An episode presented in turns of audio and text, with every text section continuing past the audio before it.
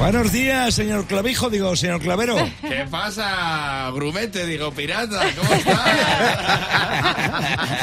¿Qué pasa, banda? Hoy que estoy aquí, penúltimo monólogo de la temporada. madre Sí. Nada que... Voy a hacer típica sección de gazapos de Clavero 2022-2023. A ver, tendría, tendría que estar to- hablando todo el programa, ¿eh? Porque, No estaría mal. porque no he metido patazas ni nada, ¿sabes? Pero bueno, algunas de las que me has ido apuntando un día hablé, hablé de, del libro de, de matar un- a un ruiseñor. Sí, Y yo sí. dije que se llamaba Cómo matar a un ruiseñor. Sí, muy y bien. pues hubo un tío que me criticó mogollón. ¿Cómo que cómo matar a un ruiseñor? Ha una sección muy dejada, me dijo. Muy dejada, como que yo no me había informado. Digo, será dejada y sedal. Porque si sabes cómo matar a un ruiseñor. Digo, pero si yo no sé ni lo que es un ruiseñor. Yo pensaba que era un portugués con dinero.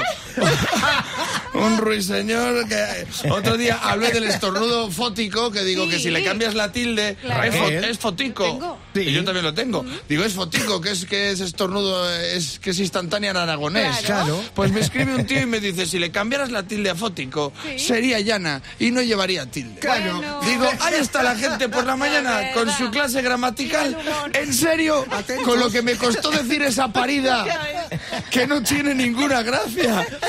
Que sí, hombre, que Y tú vas y le pones el acento a lo gramatical y no le pones el acento a la mierda de chiste que hice.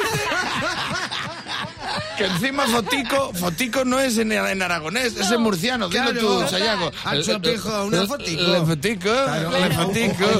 Un. Claro. Y luego otro día hablé del 2 de mayo, que el, el levantamiento del 2 de mayo contra los franceses fue en Madrid. Sí. Pues una tía me criticó porque dijo, eso no es verdad, fue en toda España el levantamiento. Ah. que sí, que sí. Fue antes en el resto de España que en Madrid, porque como no es festivo en el resto de España, se levantaron antes. Eso fue el levantamiento a diario.